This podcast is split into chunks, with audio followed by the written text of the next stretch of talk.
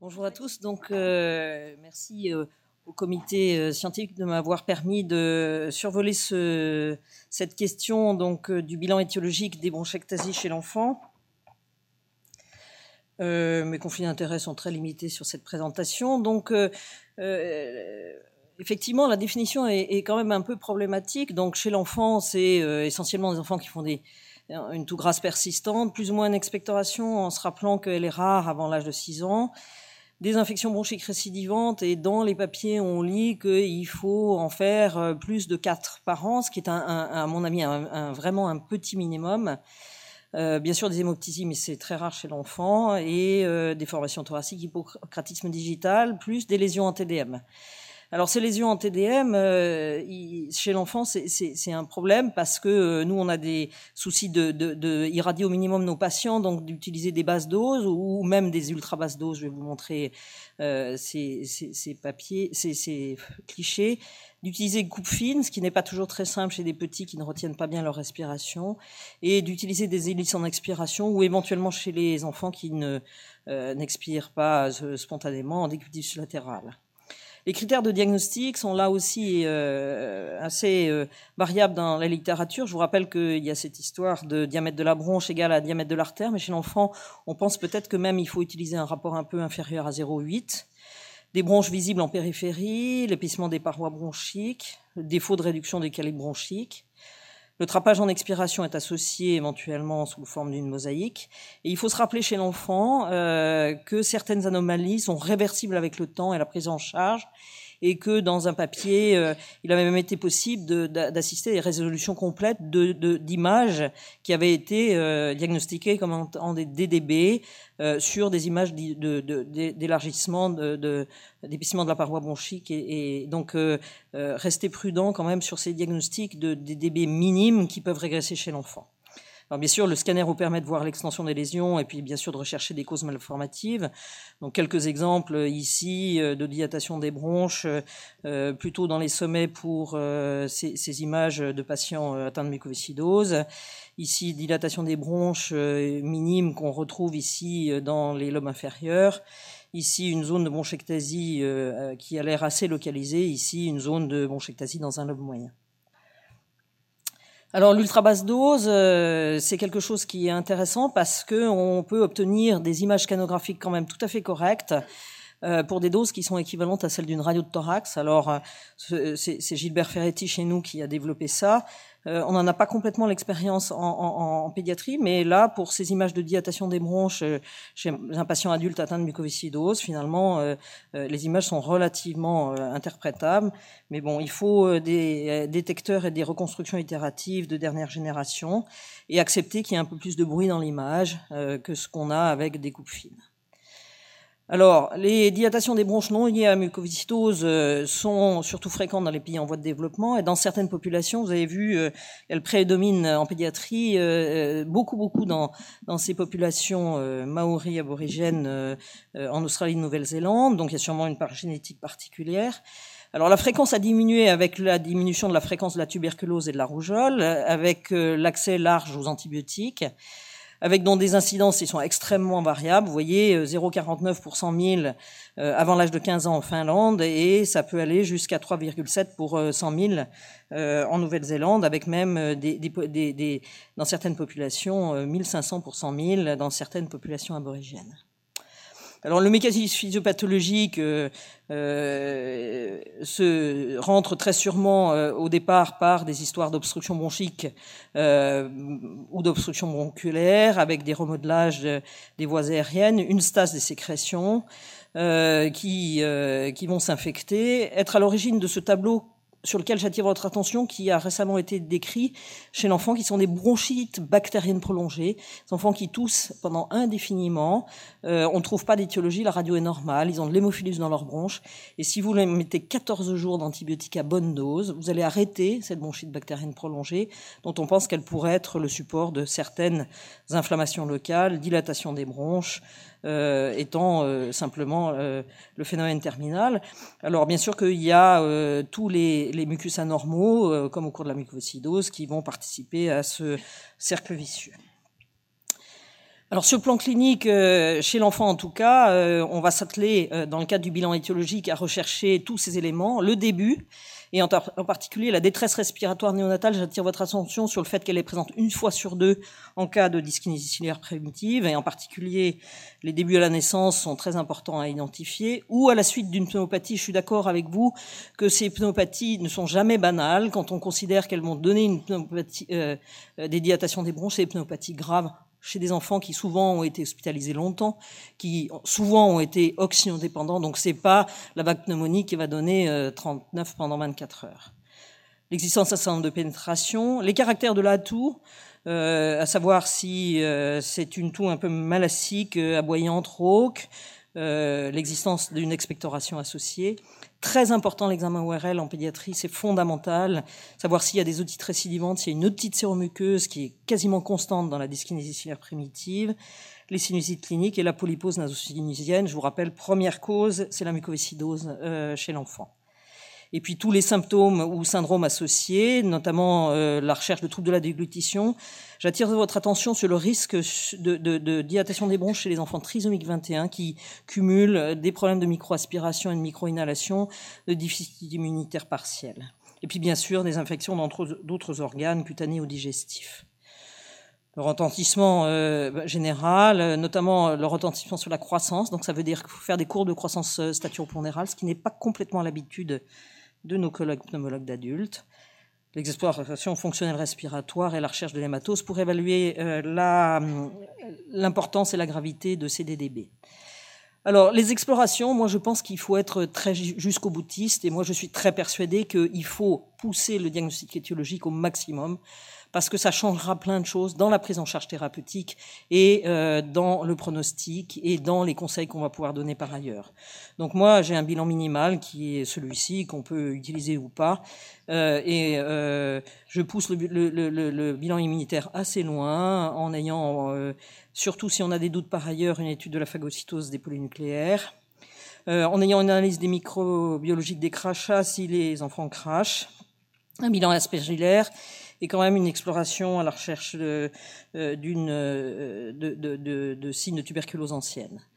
Euh, plus toutes les investigations que j'ai citées ici, le test de la sueur ou la génétique, on y reviendra, parce que la position de ces examens, au, maintenant qu'on a le dépistage néonatal systématique, n'est plus tout à fait la même en pédiatrie. L'histoire de la consultation ORL, euh, l'étude des cils, alors bien sûr orientée en fonction de l'exploration clinique, euh, mais je vous rappelle l'intérêt de mesurer le NO nasal si on en a la disponibilité, parce qu'il est régulièrement effondré dans la dyskinésie ciliaire. Et puis l'utilisation de brossage ou de, ou de biopsie nasale, on y reviendra tout à l'heure pour savoir dans quelles conditions on va faire ça. Je pense que tous les enfants qui ont une dilatation des bronches doivent bénéficier d'une fibroscopie bronchique, ne serait-ce que parce que on va trouver, j'y reviendrai tout à l'heure, des diagnostics euh, à l'endoscopie, ça va permettre de faire des lavages, de faire de la microbiologie, parce que souvent les enfants ne crachent pas, et puis éventuellement d'étudier les cils. Alors vous avez déjà vu ce tableau, mais je vais m'y attacher parce que euh, c'est quand même une, euh, méta-analyse de 12 études qui a rassemblé 989 cas euh, d'enfants atteints de dilatation des bronches, pour lequel l'étiologie a été identifiée dans 70% des cas. Donc contrairement à ce que a dit Monsieur Boitieux, je suis pas d'accord pour dire que l'étiologie idiopathique est majoritaire. Non, elle est minoritaire, à condition qu'on ait fait un bilan assez complet. Euh, donc effectivement, quelquefois, on ne trouve pas, euh, dans un tiers des cas, de réelle étiologie, mais dans tout le reste des cas, on est capable de trouver une étiologie. Euh, donc soit post-infectieuse, qui est le premier diagnostic. les déficits immunitaires sont le deuxième diagnostic en fréquence, 17%. tout ce qui est corps étranger et micro-inhalation ou, inhalation, 10% des cas. La dyskinésie ciliaire primitive, 7% des cas. Et puis après, des, des causes éventuellement plus rares. Alors les causes post-infectieuses, donc c'est la première en, fréquence. Le listing qui est fait ici euh, sont euh, donc euh, après une pneumonie dans 61% des cas, après rougeole, tuberculose, varicelle, ou pneumopathie euh, néonatale euh, ou après euh, coqueluche. Donc voilà en gros la liste. Là aussi, j'insiste sur le fait que pour retenir qu'une dilatation des bronches est post-infectieuse après une pneumonie, c'est vraiment pas la pneumonie banale, c'est forcément une pneumopathie multilobaire, souvent une pneumopathie grave qui a nécessité une oxynothérapie ou une admission en unité de soins intensifs. Et on rentre plutôt dans le cadre des bronchiolites oblitérantes en majorité. Pour les déficits immunitaires, Véronique Audouin demain représentera euh, le, bilan immunitaire qu'il faut faire. Euh, je pense que dans ce cas-là, euh, c'est vraiment important d'avoir un, bilan assez complet. Vous voyez que les déficits immunitaires qui sont identifiés sont essentiellement des déficits de, de la lignée B. Euh, que ce soit des déficits en IgG ou en sous-classe d'IgG. Euh, il y a aussi là-dedans des déficits T, euh, que ce soit des, des, des, syndromes d'hyper-IgE ou d'hyper-IgM. Il y a quelques déficits immunitaires combinés sévères, et c'est quand même, quand on connaît le pronostic de ces maladies chez l'enfant et les possibilités qu'on a de les greffer, extrêmement important de faire le diagnostic. et puis quelques autres maladies plus rares. Alors, la dyskinésie ciliaire primitive, c'est un vrai challenge euh, pour, pour, pour les pneumopédiatres et pour, pour vous sûrement aussi pneumologues d'adultes. Euh, donc, euh, ces, ces, cils, vous savez, sont organisés euh, sous forme de, de microtubules périphériques et de, de, de, tubules centraux avec énormément de, protéines de structure, donc autant de gènes candidats, ce qui complique bien sûr les analyses génétiques. Le battement ciliaire, euh, et euh, donc euh, très particulier avec une phase de préparation et une phase de propulsion qui est un mouvement métachrone avec une fréquence normale du battement qui est entre 10 et 20 Hertz. Alors, quels sont les arguments en faveur d'une dyskinésie ciliaire primitive? Il y a des arguments qu'il faut essayer de rassembler parce qu'effectivement, ça va être difficile de faire des analyses ciliaires à tout le monde. Donc, ces infections récidivantes sont des voies aériennes hautes et basse. Ces enfants, ils ont toujours une rhinite chronique, des otites récidivantes euh, et une, un encombrement nasal euh, chronique. La détresse respiratoire néonatale, j'y reviens, le début précoce. Bien sûr que les choses sont simples si vous avez une anomalie de latéralisation des viscères dans, le cadre d'un syndrome de cartagénaire, ou si vous avez des parents consanguins, ou si bien sûr vous êtes dans le cadre d'une fratrie euh, où il y a déjà un enfant malade. Les arguments ORL sont très importants à rassembler, que ce soit chez l'adulte ou chez l'enfant. Mais chez l'enfant, on, a tous ces, euh, situations d'enfants qui ont des otites muqueuses récidivantes, qui ont déjà eu un première série de drains euh, euh, euh, de drains euh, tympaniques, puis la mise en place d'aérateurs transtympaniques qui ont plus ou moins été exclus, bouchés, avec une qui, qui persiste. Là, j'insiste sur le fait que ce, cette prise en charge ORL est très particulière et justement, il ne va pas falloir remettre d'ATT parce qu'on va atterrir chez ces enfants avec des euh, perforations tympaniques chroniques. Donc, euh, c'est très important d'avoir une prise en charge ORL adaptée euh, chez ces enfants qui ont une dyskinésie ciliaire primitive. Puis les autres atteintes associées, je vous ai mis la liste ici, sont des, des, des, des syndromes associés aux dyskinésie ciliaires primitives.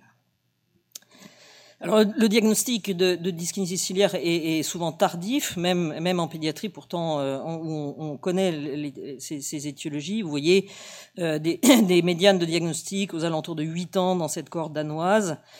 Et, et, et, donc, en fait, il faut essayer de suivre un petit peu cette démarche diagnostique globale, alors qui a été encore affinée par les recommandations de, euh, de, la, de, la Société européenne. Mais nous, on en est resté à des choses un peu simples, c'est-à-dire si vous avez des arguments cliniques euh, et pas de diagnostic différentiel, une forte suspicion clinique, Essayez dans un premier temps d'avoir une mesure du NO nasal et une évaluation du battement ciliaire, éventuellement euh, par voie microscopique. Si vous suspectez à ce stade-là fortement une DCP, eh ben, il faut essayer d'avoir une analyse ultrastructurale des cils euh, avec toutes les difficultés euh, qu'on connaît pour obtenir ces analyses ultrastructurales. Et si la DCP est confirmée, l'étude génétique est intéressante.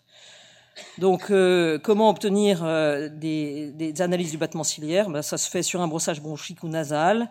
J'insiste sur le fait qu'il faut le faire après une désinfection euh, antibiotique parce que très souvent, il y a une infection chronique et une métaplasie malpighienne et, et pas de cils sur les prélèvements.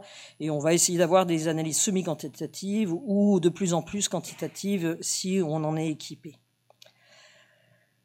L'analyse ultrastructurale des cils, c'est le gold standard. Bon, c'est compliqué, il n'y a pas beaucoup de laboratoires qui le font. Euh, il faut identifier ce que sont des anomalies ultrastructurales primitives de secondaire.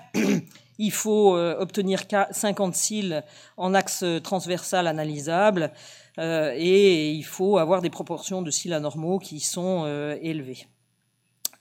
Donc, ces, ces, explorations sont difficiles. On trouve essentiellement des anomalies des bras de dans 80% des cas, et éventuellement des anomalies de la paire centrale ou des ponts radiaires dans 20% des cas. Euh, et euh, je vous ai remis ici euh, le centre de référence de maladies rares, respirares, dans lequel il y a toute une section qui est consacrée à la dyskinésie ciliaire primitive. Et si vous avez un doute et si vous avez fait suffisamment de d'examens pour vous orienter, effectivement, l'expertise, elle se trouve à ce niveau-là. Les causes rares ou syndromiques, euh, je les ai listées ici, on les a déjà évoquées. J'insiste sur le syndrome de Marfan parce que euh, il y a quand même une fréquence non négligeable de dilatation des bronches dans ce syndrome. Euh, tous les autres ayant d'autres anomalies associées qui orientent vers ces syndromes rares. Alors, que reste-t-il du diagnostic de mucoviscidose à l'époque du dépistage néonatal? Euh, je vous rappelle que celui-ci a été mis en place euh, depuis le 1er octobre 2002, donc euh, nous allons fêter les, les 15 années de ce dépistage. Ce dépistage est basé sur le dosage la trypsine J3 et l'analyse en biologie moléculaire à la recherche des principales mutations de la mucosidose qui va enclencher la réalisation d'un test de la sueur.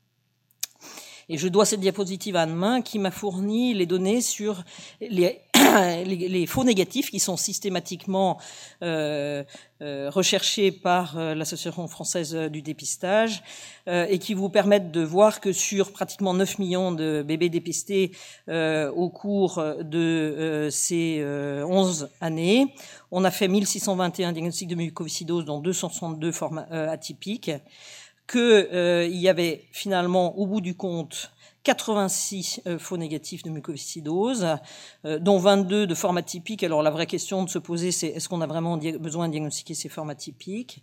Et donc ce qui fait qu'il y a une sensibilité pour la mucoviscidose. Une fois qu'on a exclu euh, les faux négatifs sur ileus méconial ou sur des, des formes de dépistage néonatal, une sensibilité de 95% pour faire le diagnostic.